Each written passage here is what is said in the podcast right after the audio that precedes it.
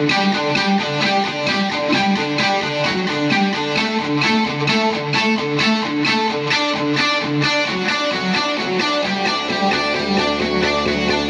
you're surrounded by darkness, open your eyes. Look around you. It's a beautiful life. Don't waste time. Muy buenas tardes, bienvenidos a un nuevo episodio del programa de radio de Atlantics en Quack FM 103.4. Yo soy Santi Yo soy Cami, y esto es Internet de tu color. favorito. Si eres como nosotros, de los que ya tienes una edad y te sientes atrapado por ese triángulo maléfico al que nosotros llamamos el MAT, o sea, el formado por los menores, los adultos y la tecnología, no te preocupes. Aquí estamos para ayudarte y aclararte tus dudas. En Atlantics tenemos tres motivaciones principales. El uso seguro y responsable de la tecnología, la alfabetización digital y la mediación parental. Esta última es sin duda la que tiene un mayor peso y que casi justifica el que hagamos este programa. Tal y como nos dice INCIBE, el proyecto de Internet Segura for Kids, que yo os voy a citar vuestra página porque recomiendo encarecidamente que la, ¿La página de Incibe o la página de.? la página de INCIBE, no la de Internet, ya empezamos, la de Internet Seguro for Ah, Kids. aquí, vale, entonces. Eso. www.is4k.es. Ya que 4K, es más, es, más de 1080. Es más que Full HD. Es Full. HD, 4K. ¿Y ese, por qué señores, 4K? Y llevamos un minuto de programa. pero ¿por qué 4K? Explícame ahí. Yo sigo con mi tema. El objetivo de la mediación parental, dice INCIBE, es formar a los propios menores para que sean capaces de enfrentarse a los riesgos de Internet de forma responsable. Y en toda la web no habla ni de padres ni de educadores, dice adultos. Por lo tanto, nos incluye a todos. Al hablar de mediación parental... y Mediación tratar- parental, lo- los, dientes del medio, los parentales no, del, del no medio. tiene nada que ver. La mediación parental te ¿Qué acabo es? de explicar lo que es. ¿Qué es? La formación de los chavales Ah, vale. para que asuman un uso responsable de la tecnología. Ok, ok, ok. Dios, la pasa, menos Ten mal paciencia, que, ten paciencia menos mal que desgraban por esto. Dame, dame. Vale. Decía yo que al hablar de mediación parental y tratar de aportar herramientas o consejos en Atlantis, nos gusta compararlo con un camino que se da en cuatro pasos. Bueno, un paseo corto. Es muy cortito. Un paseo cortito. Fíjate, el primero, acompañar. Ok. El segundo, interesarse. Y el tercero, limitar. Son los tres primeros que están pensados para llegar a un cuarto. Que Ah, es me el de dicho crear- cuatro. El de crear una- un espacio de confianza. Ah, ese es el bueno. Ese es el bueno, ¿de acuerdo? Vale. El programa de hoy va a girar en torno al tercero, el de poner límites. Ese no me gusta a mí mucho. Bueno, ¿no? ya verás los límites. Pero siempre protestan la gente que le pones límites, hombre. Pero tenemos que pensar como padres, y Vale. pensando como padres, estos límites nos van a venir por dos vías. ok. Por un lado, la educación y los valores que debemos inculcarle a nuestros hijos, ¿vale? Siempre desde un punto de vista positivo y huyendo del mensaje del odio. Y por otro lado, los propios que nos indican las leyes. ¿Vale? Vale, vale, vale. El Así primero, que hoy vamos- el primero no me quedó muy claro. Yo soy mucho de arranca para allá o, te giro la cabeza de un. Del coscorrón. Sí. Vale, bien. Pero yo no lo descarto, es lo que tú tienes, pero bueno, No, tengo más armas. Ya. Así que vamos a pasar la tarde una persona con experiencia en ambas vías. ¿Ah, sí? Sí, sí, que sabe muy bien de dónde viene esto del Internet y que nos ayudará a entender hacia dónde va esto del Internet. Y, eh, yo entiendo lo que, lo que dices, de hacia dónde va y hacia Sí. dónde viene. Lo que pasa es que no sé muy bien. ¿Hacia dónde vamos? ¿Hacia dónde Hacia vas? el Señor no. Y hacia, claro, ya me parecía a mí.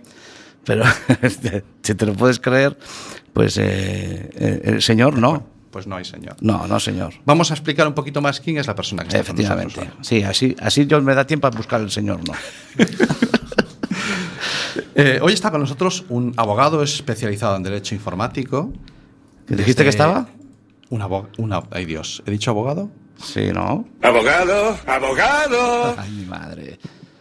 En fin, un abogado experto en derecho informático desde finales de los, de los 90, fundador del bufete Pintos y Salgado, en aquella época también. Está considerado el primer bufete eh, especializado, in- especializado íntegramente en derecho TICS en Galicia. Eh, se dedica a la consultoría legal, a la, de este ramo de la informática, propiedad intelectual, normativa de protección de datos. Eh, afrontan también labores de formación y difusión de, de- en este ámbito. Es conferenciante, comunicador, profesor, eh, fundador, socio fundador del ISOC GAL, en el 99. Ya llovió. Fundador de la Asociación de Expertos Nacionales de Abogacía, la ENATIC, también. Y actualmente sigues en la, en, las, en, la, en la comisión de I de Masí. Ujú. Bien, que es la Jurislab. Bien, tengo unas buenas notas. Hay una labor de preproducción muy buena aquí. Vale, eres asiduo en prensa, en radio, en televisión, a nivel nacional. El otro día intenté engancharme al webinar que tenías con, con Radio Go, Con GoDaddy. con GoDaddy, lo tuve que dejar a medias, no pude acabarla. Intentaré buscar si hay forma de conseguirla porque era una de esas o- posibilidades de oírte en cualquier ámbito, ¿de acuerdo? Ha sido en prensa y televisión, como digo, creo que es la persona a la que hay que acudir. Hostia, que hoy tenemos aquí a la persona en el estudio. No tengo que poner yo voces. No, hoy no tienes que No apretar tengo ningún que botón. decir el botón de la voz. Y, estamos aquí todos No, juntos. hoy no. Hoy el invitado es real. Hoy el invitado está aquí real, tío. Sí, bueno, sí. estamos cogiendo un nivelón, ¿eh? Esto va mejorando, tío. Vamos, vamos a viento en popa. Yo para más detalles sobre él, sobre su bio, solamente os voy a decir que pongáis su nombre en Google y listo. Y prepararos para, para empaparos de todo lo que hace este hombre. Es abogado y es Abogado, abogado. Sal ratita, quiero verte la colita. Ay. Víctor Salgado, buenas tardes. Hola, buenas tardes. ¿Qué tal? Bueno, después de esta presentación, yo creo que ya no voy a hablar. ¿eh? Yo sí que si lo hablas tú, yo sí que yo, yo lo voy a- sigo, ¿eh? Sal ratita, quiero verte la colita. Eh, ¿Cómo ha cambiado esto de la informática desde los años 80, Mucho, 90? mucho. Porque, a ver, yo soy un poquitín más mayor que tú, me parece, pero estamos ahí. Eh, Los 80 fueron buenos, ¿eh? Son Fueron muy buenos, muy buenos. estupendos. Yo me acuerdo de mi MSX HB10P, de, de- de un Sony Hitbit un Sonic. que teníamos con, con casete. Ah. Que le ponías el casete. pi, prup. Como el ZX Spectrum, sin Ah, casete, que le enchufabas no me ahí digas de fuera que eras de ya. Spectrum. Yo era de Spectrum. ¡Dios mío! La primera en la Que frente, ya. somos de MSX y este hombre es de Spectrum. Aquí van a La rodar primera en la frente. Ay, lo siento, pero. Vale, vale, vale. Pues efectivamente ha, ha cambiado mucho, ha evolucionado mucho la, la tecnología. Eh, cuando nosotros empezábamos con aquello, MSX versus Spectrum, eh, Bueno, yo, yo recuerdo de hacer algo de, de, de MS2 en un Amstrad con pantalla de fósforo verde. Verde, sí. ¿Eh? ¿Os acordáis aquellas pantallas que tenía el fondo negro? Sí, sí. Y había algunas marrones incluso, de No, fósforo marrón. No, Sí, esa, sí, sí, era sí. que ya tenía muchas horas.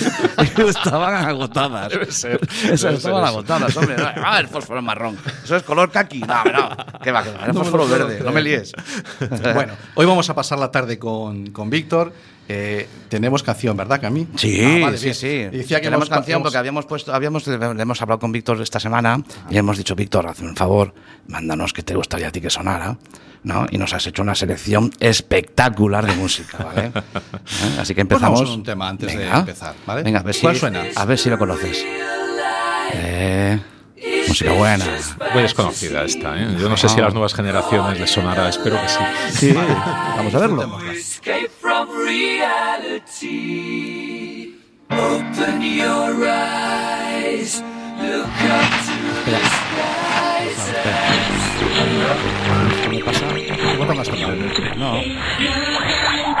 Este- No sé si. Dios, no sé si trata de arreglarlo, Cami, no sé si trata de arreglarlo. esto, ¿eh? Espérate. Ahora, ahora, ahora, ahora. Ahora. Mamá, ¿qué pasa pues? No entiendes qué hay que hacer para encender el DVD. Mamá, es que igual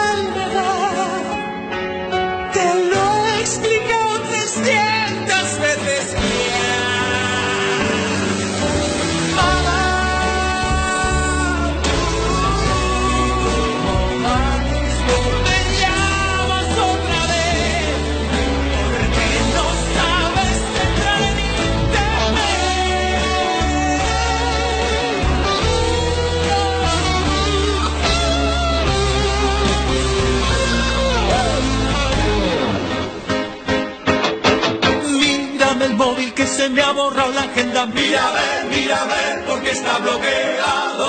Lo de los mensajes ahora no me sale. No. Hijo mío, hijo mío, hijo mío, hijo mío, mira a ver. Lo de la tele yo no lo entiendo.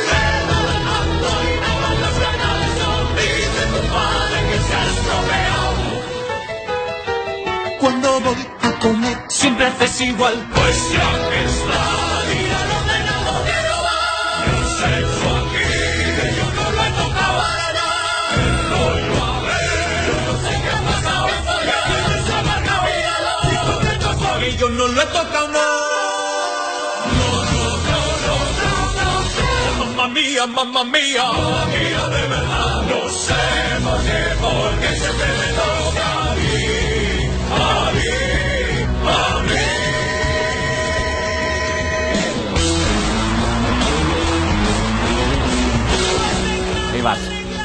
Muy buenas. Este es el primer programa de radio del mundo en el que el director no dirige nada, es lo que hay.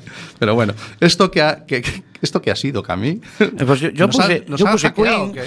no, Yo puse Queen, empezaron a salir aquí unas rayas. Ya te Y yo digo. le di, dale, dale, dale. me- tú me aprietas, pues yo le doy. Le di a todos los botones. Bueno, lo que tenía solo que sonar- Mira, solo tenía o Queen. Abogado, No abogado. tenía otra. Así que había que darle. Vale, muy bien.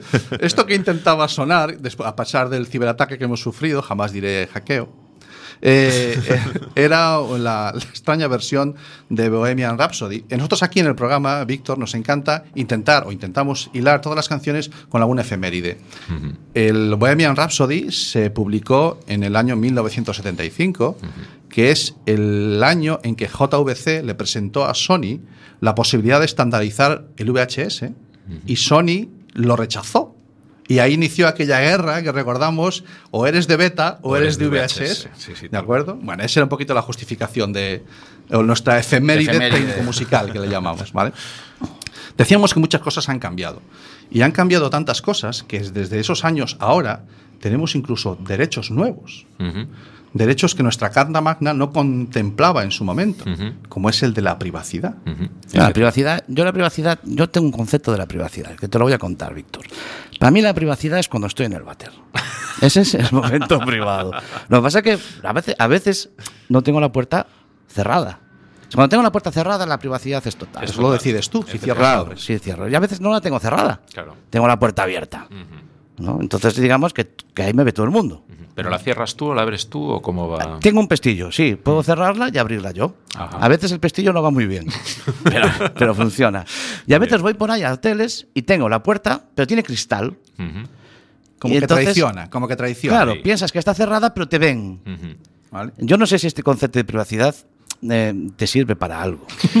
Pues viene muy al caso de lo que ¿Tú tenemos crees? ahora mismo, sí, sí, porque estamos cerrando puertas o algunos piensan que estamos cerrando puertas o nos intentan convencer de que podemos cerrar la puerta, pero la puerta es transparente, ¿no? Eh, me refiero, pues, por ejemplo, el tema de Facebook, que recientemente pues, ha sido escandaloso y ha estado en todos los medios. Realmente lo que llama la atención es que ahora ya ha sido tan notorio porque lleva años, de alguna manera, eh, explotando masivamente nuestra información y basándose en un criterio mm, que en principio eh, nos vende o nos intenta vender como que del- nosotros tenemos ese control, ese pestillo de, de la privacidad, podemos abrir, podemos cerrar, Claro. cuando en realidad lo único que podemos hacer es como mucho mm, inclinar la puerta y eh, esa puerta siempre va a ser transparente, con lo Claro, cual siempre tiene cristal, ¿no? Siempre tiene cristal. Si no hay manera de poner una cortina o algo. ¿Cómo Ahí, ahí anda la, ahí anda Europa. eh, Ahí ello, está, ahí está. Eh, El Vale. 25 de mayo. Ahí es cuando te ponen la cortina, una lona buena. Está bien. Bueno, eh, ¿cuándo nace ese derecho a la privacidad en España? Bueno, pues concretamente nace el 30 de noviembre del año 2000. El 30 de noviembre del año 2000 es cuando hay dos sentencias del Tribunal de Constitucional, que es algo así como el tribunal más importante que tenemos en, en nuestro país, que nos dice que nuestra Constitución tenía una sorpresa. ¿eh? Eh, aparte de otros derechos fundamentales, como es la intimidad, como es la propia imagen, como es el honor, pues curiosamente en el mismo artículo, ahí escondido, en el apartado cuarto de- del artículo 18, pues el Tribunal Constitucional dijo, caramba, ahí hay otro derecho escondido. Y ese derecho escondido eh, lo redefinió como el derecho a la privacidad. Bueno, se- primero se le puso otros nombres, derecho a la autodeterminación informativa, algo tan pomposo como derecho a la veas data, eh, el derecho a la protección de datos o, más recientemente, el derecho a la privacidad, que ya, mm, digamos, se extiende toda la intimidad que teníamos, que era muy fuerte, pero era muy pequeñita, pues se extiende a cualquier tipo de información, no solo la información sensible, no solo la, aquella que es más privada, vamos a decir así, sino cualquier tipo de información que se puede vincular con una persona. De acuerdo. Bien, eh, hoy queremos centrar el programa eh, en el tema de menores y redes sociales, pero había que pasar primero por este paso para que entendiéramos este y alguna más, y alguna aclaración más que te pediremos a lo largo del programa. Eh, hablando de redes sociales, tenemos que pensar en, en Google, en Facebook y, y ya está. O sea, son las grandes, Las eh, grandes. plataformas Sí. Que... Está, está Instagram también, ¿no? Sí, pero... Y, y Twitter, pero ¿a quién pertenece todo eso? Ah, son del mismo. Básicamente es como... ¿Cómo te explico? Como el, el- el continente y el... Y el, Y el Carrefour. Y el Carrefour, pero no hay, Vale. no hay más. O sea, que Uno se lo compran al otro Ah, y sigue siendo lo mismo. Pero van por el mismo lado. Vale. Ok. Entonces, eh, estas dos grandes eh, potencias o grandes empresas, a mí me choca una cosa. Como todas las empresas del mundo mundial potentes, que se acaban yendo a China, a Marruecos, a, a Tailandia, estas no. Estas están en Estados Unidos. ¿Por qué están en Estados Unidos? Qué casualidad, ¿verdad? Eh, sobre Bueno, todo no, porque... mira, una cosa te voy a decir que Sí. no. Por la comida no. por la comida no están en Estados Unidos. Porque están en Estados Unidos. Pues no, comida no. eh. Porque si no estarían aquí en Galicia.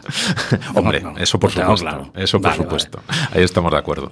Bueno, básicamente eh, porque les favorece. Hay algo que les favorece. Has dicho muchas empresas que se van a países donde por alguna o por otra razón creen que le puede favorecer. O bien por costes, o bien porque pagan menos impuestos, o bien porque, pues por H por B, realmente les es beneficioso. Alguien le da algo a cambio. Bueno, pues lo que da Estados Unidos es mm, un ámbito muy amplio de actuación en el ámbito de privacidad. Es decir, es un podemos decir que es un derecho no regulado o no suficientemente regulado en Estados Unidos. De tal modo que eh, para entendernos y para simplificar, el único límite que tiene Facebook, Google o cualquier empresa que se quiera dedicar a, bueno, pues al negocio que tienen, que es la explotación masiva de datos de carácter personal y ganan muchísimo dinero con ello.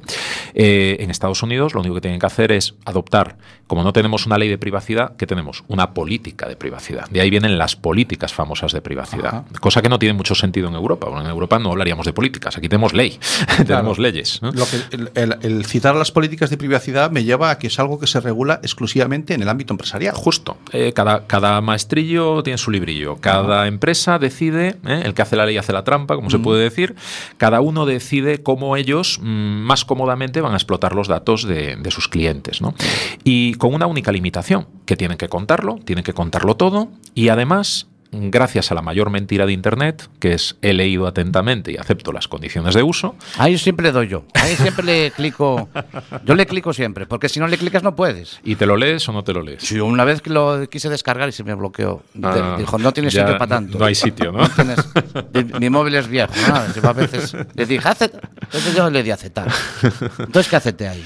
Pues mejor casi que no lo sepas, ¿eh? porque Sí. realmente cuando nos ponemos a leer esas cosas y nos damos cuenta de lo que aceptamos, eh, es para preocuparnos muy mucho. Entre otras cosas, aceptamos que todo lo que volcamos en estas redes les pertenece a ellos, desde el momento en que nosotros lo incluimos. ¿eh? Desde un mero me gusta a la fotografía de nuestros hijos, pues evidentemente eso se lo quedan ellos y van a hacer una explotación directa de ellos. ¿Para qué? Bueno, pues para muchas cosas, pero mm, digamos, se les van ocurriendo cada vez más sobre la marcha. ¿Y cómo nos las incorporan? Bueno, pues como realmente el único límite que tienen es informarnos y obtener nuestro consentimiento, entre comillas, pues eh, por eso cambian tan a menudo las políticas de privacidad. Eh, no lo hacen muchas veces por lo que nos venden, que es realmente, bueno, pues informarnos mejor, darnos más control de ese pestillo que comentábamos Claro, antes. la puerta. Sí, la puerta, sino realmente lo que, lo que nos dicen, nos cuentan más cosas que se les han ocurrido que pueden hacer con nuestros datos, que antes no se les habían ocurrido, por eso no nos habían informado, y como le demos de nuevo al, al clic, al, al. Ah, sí, al porque a veces, a veces abre una ventana y dice, nuevas normas, no sé qué. Yo pensé que habían perdido las anteriores. Dije, esto es que estés despistada. Sí, Me han sí, la- perdido y ya, muy a pues, menudo. pues hay que volver a darle. Claro. Pero no es pobre- eso. Pobrecillos ellos, no. No pierde, no pierde. No, no han perdido la información. No pierden Ah, bueno. nada. Más bien al contrario. Efectivamente, estamos en, en un terreno mm, móvil constantemente. A mí me, me encanta poner el ejemplo de que esta situación que vivimos en cuanto a esto eh, es como jugar al fútbol, pero que te estén continuamente cambiando las reglas, Ujú, que a veces justo. el partido en mitad del partido, la portería están las dos del mismo lado, Ujú. o un equipo juega sin portería para ver cómo metes un gol. ¿vale? Sí. Es un poquito el ejemplo que me gusta, que me encanta poner.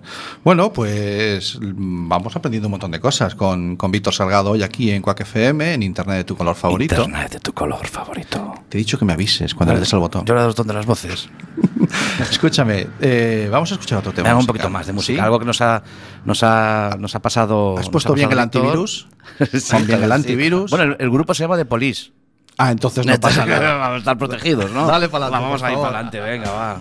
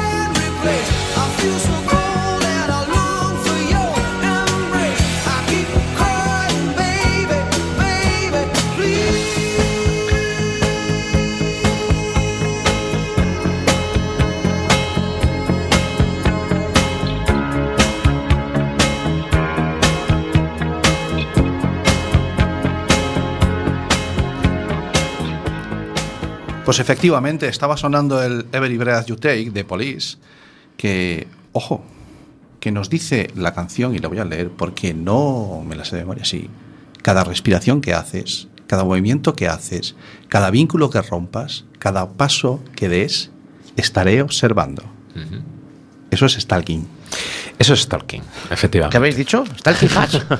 son estos, esos son dos policías que había en los 80 también. Stalking Hatch. ¿Quién es Stalking? ¿Qué es Stalking? ¿De qué me hablas? ¿Qué me dices? Vale, es el Vamos a tener término- que recurrir al abogado. Abogado, ¿Qué es stalking? Para.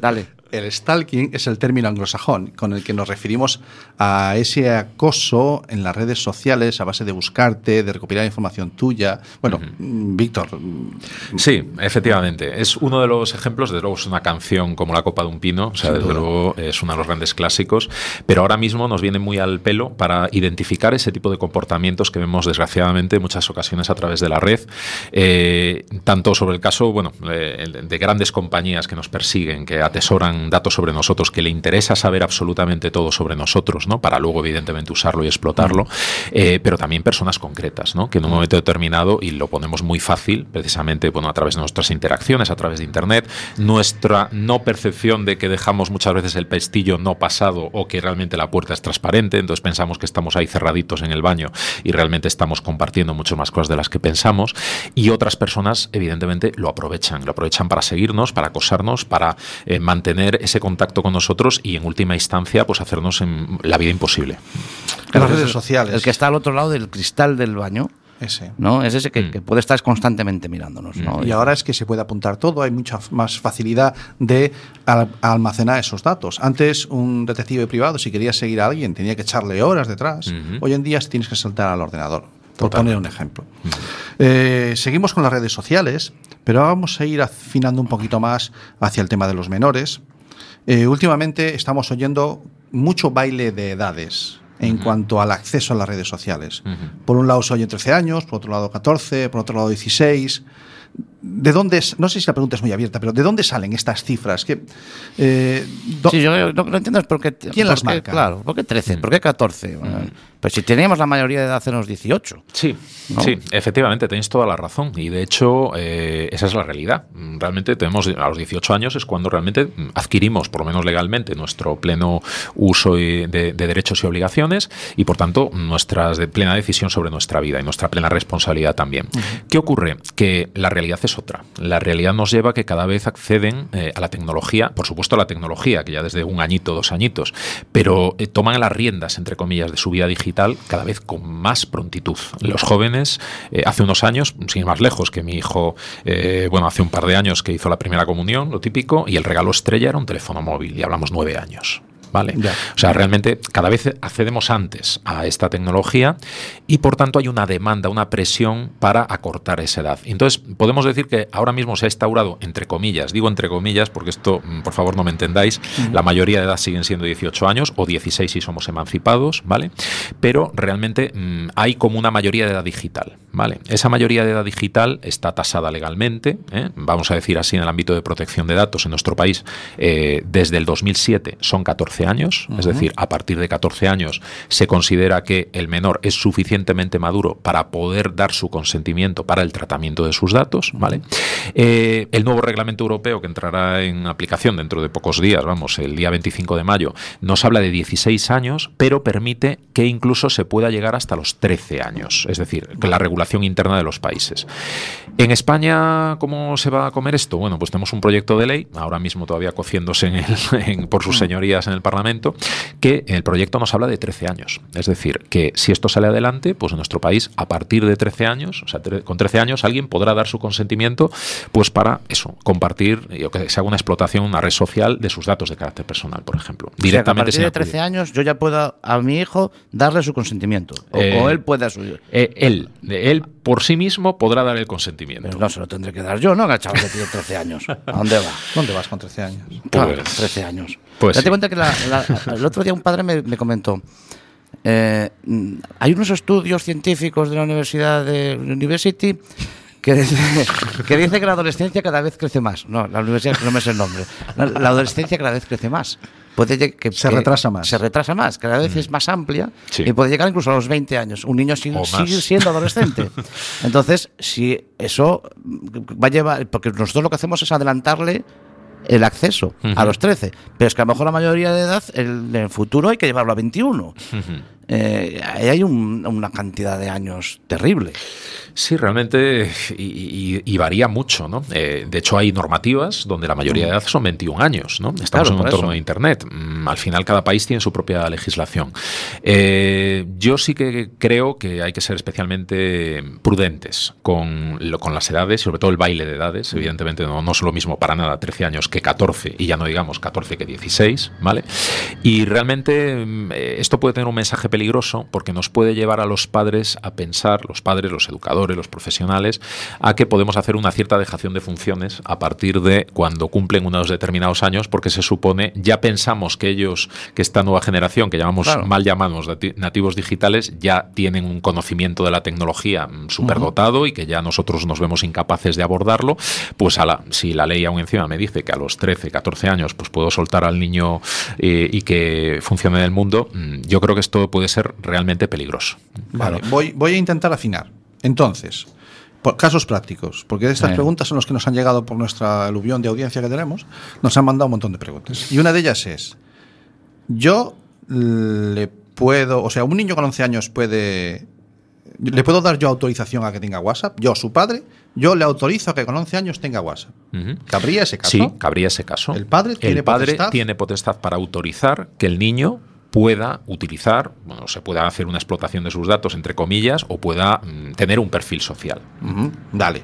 Y ahora le voy a dar la vuelta a la tortilla porque me preguntaron justo todo lo contrario. Y si el niño tiene 16 años, ¿yo le puedo prohibir que tenga WhatsApp? Es una excelente pregunta también. Eh, yo tengo evidentemente una responsabilidad con él y tengo una potestad, vamos a decir así, de, de educación y de toma de decisión. Entonces yo tengo un margen de actuación y yo puedo decidir en un momento determinado restringir el acceso a redes sociales. Por supuesto, un padre, siempre y cuando evidentemente el menor no sea emancipado y dependa de mí, ¿eh? yo tengo eh, la potestad para evidentemente restringir o prohibir determinadas redes hasta que evidentemente pues adquiera una suficiente madurez o yo entienda que tenga esa suficiente madurez. Y eso varía. Hay chavales con 13, 14 años que son muy maduros y hay otros chavales, bueno, como estamos comentando, que Claro. aunque sean mayores de edad, mm, con todos mis respetos, pues aún Claro. quedan. Yo recuerdo que mi madre me prohibía andar en moto. ¿Vale? Pero me pegué una hostia con la moto de otro. Ah, bueno. Claro, entonces me prohibía y no me compró moto. ¿Vale? No la tuve. Entonces, yo le puedo prohibir redes sociales. ¿Vale? Pero eso, ¿cómo lo llevas después? a la práctica. práctica, Eso, claro. es lo, eso es lo complicado. Ahí tenemos una, una piedra en el camino. Mm, Sí. exactamente. Ahí es donde entra la parte de, de la, de la mediación parental plena, en la que los padres tenemos que hablar mucho de. Sí, y los dientes. me- no puedo con él. No, no son los parentales. Yo no dije nada. Es tu cabeza que te traiciona. La, la mediación parental plena, en la que los padres tenemos que hacer algo más que limitar, que es que lo que hacía referencia antes en, lo- en los cuatro pasos, que es acompañar, estar con ellos, interesarse por lo que hacen y de esa Claro. manera crear el ámbito de confianza, el terreno de confianza para que ellos. Los padres y educadores, ¿no? Adultos, Adultos, ¿no? Porque yo he he tenido el caso de, de- de- de niños que, que entran en la ESO. En la ESO, es que la ESO, aunque parezca que es todo una, en la ESO hay de todo. Me explico. Hay niños con 12 años, que son niñitos. Y hay ah, prácticamente eh, mayores de edad, que podrían serlo con 16. Y entonces en la ESO, eh, un profesor con muy buena fe dice, bueno, niños, esto os lo voy a pasar a vuestro correo electrónico, porque él viene de darle un cuarto de la ESO a niños que ya tienen una edad. Esos niños son de primero. Y estos niños son de primero, tienen 12 años, y entonces dicen, bueno, pues yo no tengo correo electrónico. Bueno, pues te lo das de alta y tal, y, y- pero me ponen la edad, pues pum, le mientes ahí. Claro, entonces hay una gran parte de educación, yo creo que es transversal. Aparte de los padres, hay una formación que, claro, eh, el WhatsApp dice ahora que va a prohibirlo a, los- a partir de los. solo va a poder ser a partir de los 16. Eh, un correo electrónico es a partir de los 13. Esto puede ser que cambie, porque como cambie la ley. Bueno, pero luego está, está, si está en Estados Unidos. Eh, habría que hacer un resumen de esto, porque a mí me, me está volviendo loco. Vale. Bueno, efectivamente es, es complicado, ¿no? Sí, sí. Y, fa- eh, y hay una falta de formación por parte de, la gente que trabajamos o que trabajan con, con- no solamente los padres, sino de los educadores. Y aparte que nos mueven las porterías. Cada poco. Justo. Aparte que nos mueven las porterías cada justo. poco. Bueno, venga, vamos a relajarnos un poquito. ¿Te parece? Vale. ¿Eh? Presentamos a los Alan Parson Project. Ay, por Dios. ¿Eh? Venga, vamos allá con los Alan Parson Project.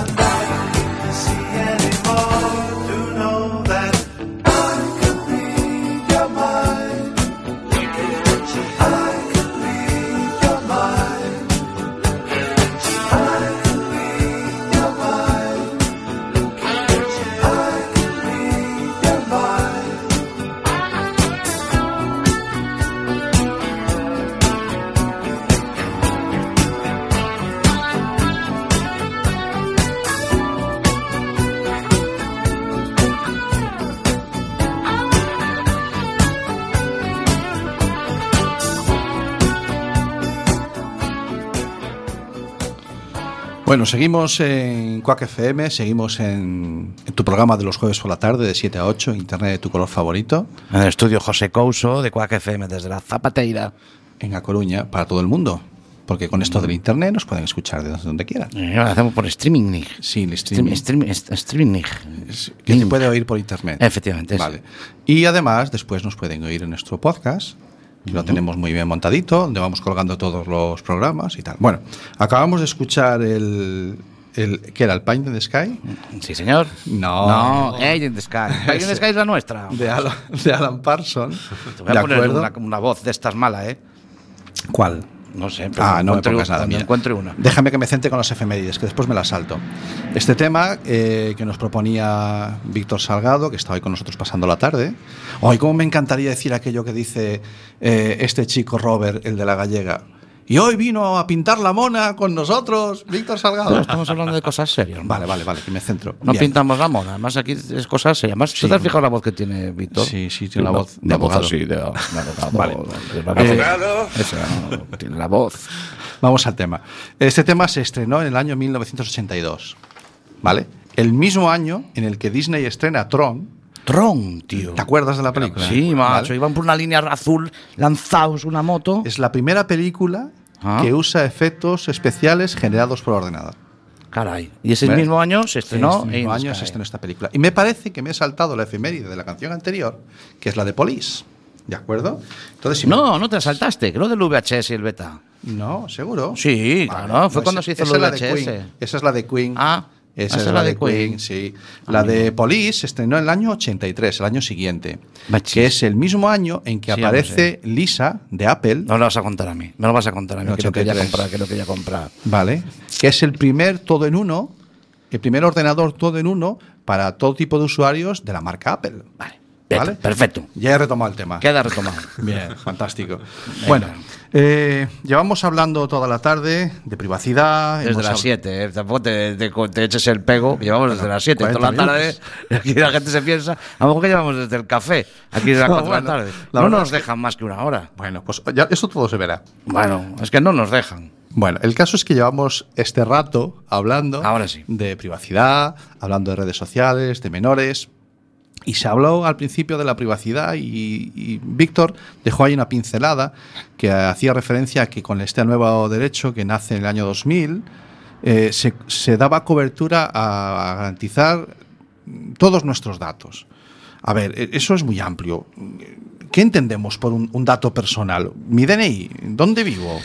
Bueno, eh, sí, eh, y muchas otras cosas. Es decir, cualquier tipo de información que se pueda vincular directa o indirectamente a una persona, ¿eh? Eh, por supuesto su nombre y apellido, su DNI, eh, pero también información que aparentemente primero no nos identifica. ¿eh? Imaginémonos, pues por ejemplo, que, que bueno, alguien diga que, que nuestro color de pelo, en principio nuestro color de pelo no nos, no nos va a identificar, pero imaginémonos que nuestro color de pelo es pelirrojo y vivimos en una población de un pueblecito pequeño de pocos habitantes, ¿eh? en el que somos el único pelirrojo, y alguien nos dice, vale, no dice nuestro nombre, pero dicen que soy pelirrojo y que vivo en Alcántara, por ejemplo, en Alcántara del, de, Alcántara de imaginemos de arriba, sí. efectivamente, un, un pueblo ficticio, vaya. Eh, entonces, en ese sentido, mm, ya todo el mundo sabe quién soy. No es necesario decir mi, mi- mi dato. ¿eh? Y esto pasa mucho en Internet. ¿no? De hecho, Google nos dice que nosotros no, ellos, él no tiene, bueno, mentira cochina, pero él no tiene nuestros datos, nuestro nombre, nuestra dirección vinculada a nuestros hábitos de búsquedas, etcétera, pero tiene un identificador. Y ese identificador, en última instancia, sí se puede eh, vincular a nosotros. Ese numerito que nos distingue de cualquier usuario de Google. Totalmente. O sea, no tienen mi nombre, Justo. pero tienen un número que solamente lo usan conmigo. Efectivamente. Vale, eso es retorcer la, la verdad. Claro, pero ellos sí le preguntan y voy, no sé cómo te llamas, a mí no, no tengo ni idea. Sí, Pero eres el número 5328K, por ejemplo, ¿no? Lo entendiste hasta tú. Hasta ahí yo yo, imagínate. Fíjate. Vale, eh, por lo tanto, eh, datos son también eh, las páginas que yo visito. Que eso, como hacías, acababas de mencionar, hábitos de uso. Justo. Posiblemente sea ahí donde esté el, el gran petróleo de. Totalmente. Este siglo. Eh, es más, mm, nosotros no somos conscientes de muchas veces lo que hacemos, lo que buscamos, el, el- dónde ponemos me gusta, dónde ponemos el corazón de favorito. Eh, simplemente actuamos por impulso. Nos gusta algo, pues ponemos me gusta. No nos Para gusta eso algo, está la- la claro, red social, para dar decir me mm, gusta Para dar ahí me gusta. ¿no? Y nos gusta, para la redundancia, que nos, que nos digan me gusta a nosotros, ¿no? Ah. Y nosotros hacemos con lo demás. Claro, esto que aparentemente es tan inocente y nosotros nos olvidamos enseguida de lo que hemos puesto me gusta, no me gusta, pues evidentemente mm, la red social le interesa mucho. Porque si yo pongo me gusta a algo, significa que yo tengo una inclinación, un gusto por algo. ¿Vale? O bien por la persona a la que yo le estoy poniendo me gusta, o bien por el contenido de lo que está publicando, o bien por ambas cosas. ¿no? Con a- eh, esto en uno o dos días no te pueden pillar, pero en mucho tiempo de uso, al final hay patrones. Y hay patrones que pueden revelar pues mi ideología, mis gustos, mis aficiones, con quién mantengo relaciones, que no necesariamente tiene por qué ser mi pareja formal que yo declaro en mi perfil de Facebook. ¿eh? Es decir, eh, puede tener información sobre mi intimidad muy directa, por supuesto, posibles patologías, posibles eh, comportamientos o tendencias de comportamiento, como también nos lo dicen. Lo que pasa que, bueno, no nos lo leemos ya como hemos quedado, Ya. pero evidentemente ellos no solo están interesados en lo que nos gusta hoy en día, sino en lo que nos va a gustar mañana, es decir, nuestros patrones, nuestras tendencias. Y ya a, a raíz de lo, a raíz de lo que hemos visto con, muy recientemente con el caso de Facebook, con este escándalo de Cambridge Analytica, incluso a quién vamos a votar o a quién podemos dejar de votar si nos empujan en el sentido adecuado. A- Eso te lo iba. Me, se me estaba pasando precisamente por la cabeza. O sea, eh, hay. hay y no sé cómo llamarle ese término, pero y psicotecnología suficiente. Como para decir que no es ciencia ficción. El si yo voy colgando esta serie de noticias en tu perfil, ¿puedo direccionar tu pensamiento? Vamos, esto no es una teoría, es que se ha dado. O sea, es decir, hay pruebas ahora mismo y de hecho mm, de ahí todo el escándalo que estamos viendo en estos últimos tiempos.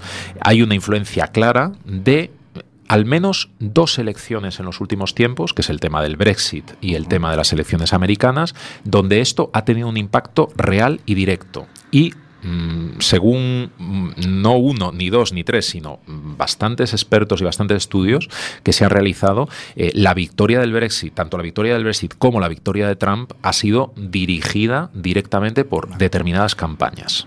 Y ahora sigo reflexionando. En mi nube, me estoy aquí con mi peta tan a gusto y digo, ¿y si esto lo hacen con adultos? ¿Qué no serán capaces de hacer con mentes, Claro, con si esos cerebros toman- a medio hacer o, o en fase de crecimiento? Nunca diría medio porque no es una carencia, sino están en su momento, se están desarrollando de los niños con ocho años, con nueve años, Ujú. que acaban de darles, como tú ponías de ejemplo antes, un regalo de primera comunión, un móvil, y se abre su WhatsApp, se abre su Instagram, se abre su... eh, un niño de ocho años no tiene Facebook, pero eh, el Snapchat, el Discrash y todas estas redes sociales de los chavales que a los adultos no suenan tan extrañas. Pues totalmente. Ese es el verdadero O sea, que problema. ellos, ellos toman nota de todo. Hay un paisano allí que va escribiendo todo lo que yo hago. Y lo que no hago también. Y les interesa tanto lo que hago como lo que no hago. Para después ellos, a según lo que ha escrito el paisano, hay otro paisano que dice, ponle esto, ponle esto, ponle para que mire esto, ponle para que mire esto. Justo. Y tú según dices, "Oye, pero- pero, ¿y esto cómo se- oh, ¿Y esto? Y así te hacen que tú pienses de una manera o de otra. Y que pagan mucho por ello, además. Y paga, a mí no me han pagado nada. Yo no sé. Eh, Oye, o sea, tú cogiste el Ni a mí dinero. tampoco. No, pero yo por Pero a los paisanos estos que toman las notas sí les pagan. ¿no? Le pagan, le pagan y le pagan mucho y, y evidentemente los que publican también les pagan y las plataformas se benefician de ello. ¿eh? Facebook no es neutral, evidentemente. Claro. Su modelo de negocio lo basa precisamente en eso. No, no, si Facebook es gratis. Ujú. Te ponen a la- en la página al principio pone es gratis. Sí, eh, hay un dicho que dice que cuando tú no pagas por algo Sí. mm, hay un serio peligro de que tú seas el producto. ¿no? Y en este caso realmente nosotros no pagamos efectivamente como usuarios de Facebook, no pagamos por el uso que hacemos de Facebook, pero realmente estamos pagando con otra moneda, que son los datos. Con esto que hablamos, Sí, claro. y a ver si estamos pagando mm, mm, muy caro el servicio. Creo que el problema es que todavía no sabemos. ¿no? Claro, es muy difícil cuantificar eso. O sea, Mucho. el valor del dato no, no, no hay una moneda a cambio. Entonces ahí tenemos una, una carencia. Pero vamos a ver, yo, los datos, los datos son míos. Pero una vez que los he puesto ahí, he dicho que son de ellos. Pero yo, por ejemplo, yo le compré el móvil al chaval, ¿vale? El móvil es mío, lo pagué yo. Me, me costó y lo pagué. Pero ahora el chaval escribe en él y pone en él, aparte de que sea de Facebook. Sus fotos. las fotos que tiene él Sí. que están en mi móvil. No, no son, yo no las puedo ver, no son mías. No. ¿Cómo no? Es una sí, mala pero- noticia no, perdón, te- no, te- me has entendido bien. El móvil es mío, lo he comprado yo. No te rías, macho, es muy serio. Es el muy móvil lo compré es yo. muy serio, sí. hice, firmar un contrato de estos que hay en internet, ¿sabes? Estos que dicen, si tu padre te pide el móvil le tienes que dar, porque si no te da una hostia que te da la vuelta a la cabeza. Y ahora me dice él, me dice, no, pues mira el móvil. Yo, ¿cómo no? El móvil es mío. Bueno, yo a partir de este momento voy a pedir que mis dos hijos, eh, mi hija y mi hijo, dejen de escuchar el programa, ¿vale? Porque tengo aquí un botón de Sí, apagar a sí, niños. eh, ¿eh? Porque lo, lo que voy a decir le- son armas que ellos pueden utilizar contra mí y esto nunca intento hacerlo, ¿vale? Ok. Dar armas a, la- eh, a, a los pues eso, a estos dos monstruitos que tengo en casa es muy es muy peligroso. Yo siempre le digo, oiréis a vuestro padre oír hablar de cosas, No, no, en pero de- eso de puerta para afuera, de caso, puerta para adentro, aquí hay una autocracia, una dictadura, no hay derechos fundamentales hasta por lo menos, por lo menos los 18 años, ¿eh? y luego hablamos. Bueno, eh, efectivamente, mm, la mala noticia es que aunque nosotros habíamos pagado y habíamos dado nuestros buenos euros por todos los dispositivos que están utilizando, mm, pues desgraciadamente una vez se los hemos dado y les hemos puesto en sus manos, eh, todo lo que ellos generen, lo que ellos introduzcan, está protegido también por derechos fundamentales, entre ellos el derecho a la intimidad, el derecho al secreto de las comunicaciones y también el derecho a la privacidad. No voy a decir que no tengamos potestades, por supuesto que tenemos potestades, seguimos siendo sus padres, seguimos siendo sus tutores legales y podemos realmente acompañarles, como bien indicabais antes, en el uso y es recomendable acompañarles en el Claro, uso de las nuevas estar- ahí, tecnologías. estar ahí. Efectivamente. Pero no confundamos el acompañamiento, que es algo transparente, algo que vamos con ellos, que lo usamos con ellos, no lo convirtamos en un, eh, vamos a decir así, en un servicio de inteligencia. ¿eh? De Claro. yo al chaval parece que paso de él, que no me, pero cuando el chaval está durmiendo, yo le cojo el, med- el móvil y me pongo a ver todos los mensajes que ha mandado, WhatsApp, con los amigos y ¿Cuándo todo me eso. viste? Tú te has- me has visto a mí. Yo no. ¿Cuándo? Este porque está en mi casa a veces. Este me mira a la mirilla. No, a la no. puerta de cristal. No, Ese es el que está al El- el otro lado. pestillo, el pestillo. Mi casa. Ese que está al otro lado. O sea, Bueno, que, o sea que son, son su privacidad. ¿no? Su Eh, privacidad. Exactamente, sí. Y bueno, es una mala noticia, pero incluso, mm, incluso podrían llegar a demandarnos por ello. ¿eh? Espero que ahora ya, a partir de ahora, pueden escuchar, pueden volver a escuchar mis hijos. ¿eh? Todo lo que he dicho que no lo he dicho. Todas las demandas a través del bufete. Quita, quita el botón de menores. Ya, ya está. Si es una frecuencia que podemos. Si es la frecuencia a partir de esos hercios, los chavales no. Vale, perfecto, vale. perfecto. Efectivamente, ha, hay, eh, ha habido sentencias en Madrid, aquí en Pontevedra, eh, que le daban la autorización a los padres de una manera o de otra, eh, porque primeramente o bien había un peligro inminente, como Eso es el es. caso de Madrid, o bien porque tenía la autorización de la menor. Efectivamente. Y eran nueve años en el caso de Pontevedra. Exactamente. O sea, tenemos que ser conscientes de que, claro, estamos hablando de edades. Antes estábamos hablando de 13, estamos hablando de 16, pero llega un momento en que los chavales, no por el hecho de ser menores, son mis hijos. Y empleo lo de mis, ¿no? O sea, mis, eh, Claro, mío, en ¿vale? propiedad. En propiedad, claro. Eh, había un, yo siempre añoro el derecho romano, donde esto era literal, ¿no? O sea, tu- tus hijos eran realmente tuyos y tú podías hacer lo que quisieras. No, pues estamos en una democracia. Alguien se ha inventado que también son sujetos de derechos. ¿eh? Las obligaciones son nuestras, ¿eh? pero los Sí. derechos, aunque ellos también tienen alguna que otra obligación. Eh, pero en este caso, evidentemente, tenemos que tenerlo en cuenta y tenemos que respetar esos derechos. Sí que es cierto que en determinados casos, cuando hay un riesgo inminente, cuando tenemos indicios de que pues, están siendo objeto de un acoso, estamos siendo objeto de algún tipo de. o, o ellos mismos pueden estar en riesgo de ser víctimas de algún tipo de delito, o, o, mm, autorizados por ellos, evidentemente, acompañándoles, es lo que estamos comentando, el acompañar, podemos realmente a tutorizarles y acceder a esos contenidos. Bueno, bien. pues está siendo una tarde. Está siendo bueno, un rato. tío, un ratito, un ratito de tarde. Hemos aprendido un montón de cosas. Eh, y vamos, vamos a escuchar otro tema musical. Sí, tío. eh, Víctor nos, nos ha pasado un- una canción de, de U2, One. Pasa que a mí me gusta cuando, eh, cuando Bono eh, le deja a esta chica, a esta chica Mary J, que, que cante un poquito con él. Y ahí está, Buena se versión. produce una buena versión. Vamos. Is it getting better? Or do you feel the same? Will it make it easier on you now? You got someone to blame.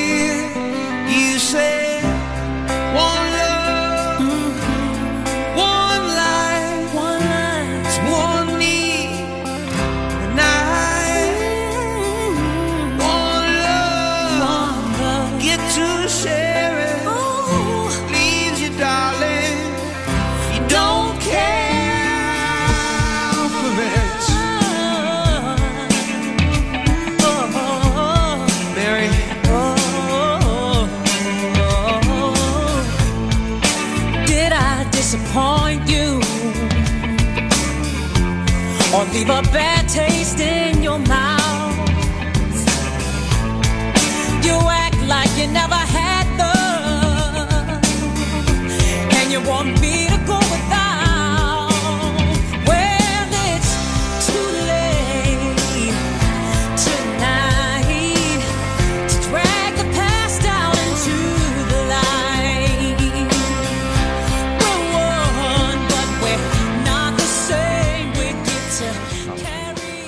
Efectivamente, una versión preciosa la de la de esta Me niña. da, me da mucha rabia cortarla, ¿eh? Sí, es una canción que no se debe cortar, ¿vale?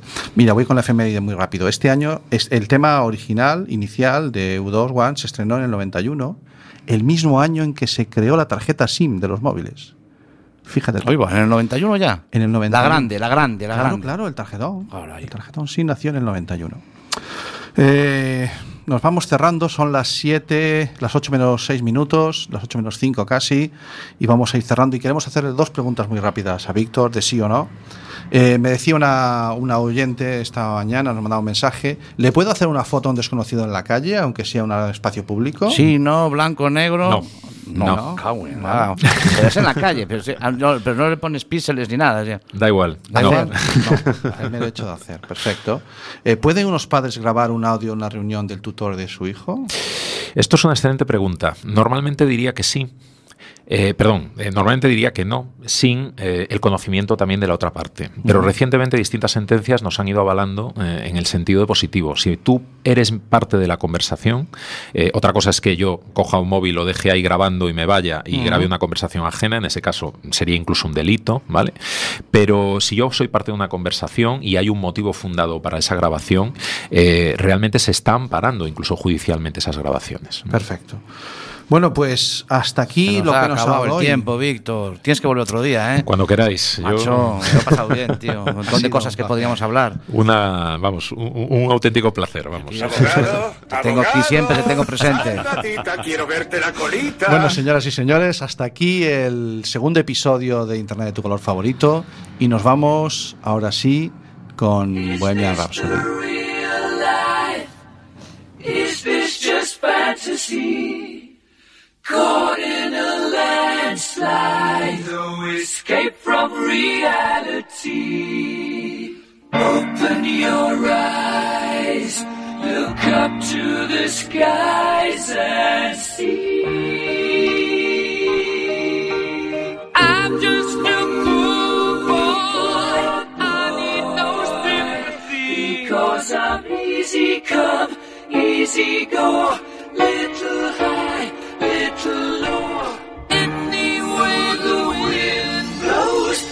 separate.